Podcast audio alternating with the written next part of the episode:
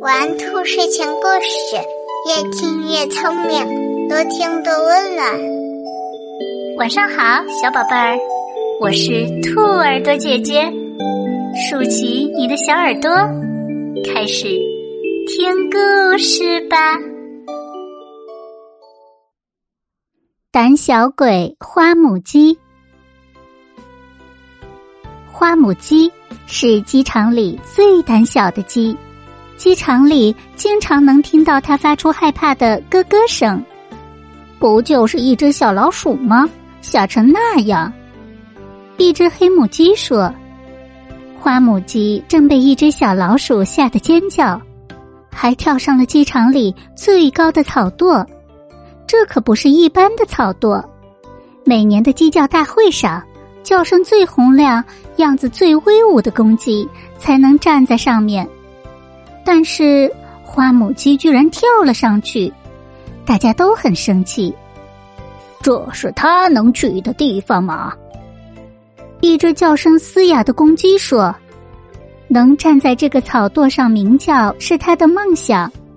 我猜是它想引起大家的注意吧。”一只黄母鸡嫉妒地说：“因为花母鸡太胆小了，鸡场里的鸡都瞧不起它。”吃饭时，所有的鸡都吃饱了，花母鸡才能去吃食物。睡觉时，花母鸡会被赶到鸡房最靠门口的地方睡觉。最近，连隔壁鸭场的鸭子也欺负它。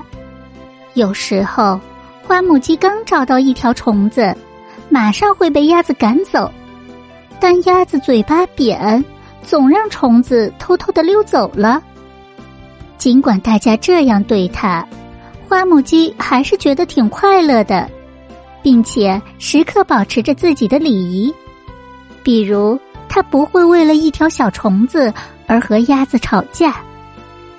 一天晚上，花母鸡透过篱笆看星星时，一只狐狸溜到了机场。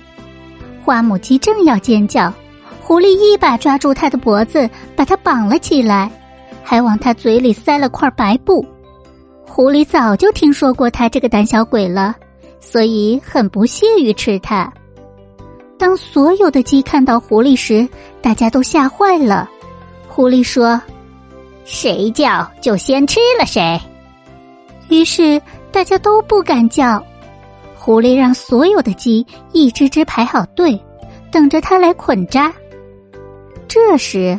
花母鸡把头伸进篱笆的空隙里，让篱笆刺勾住白布，然后一用力就拉掉了嘴里的白布。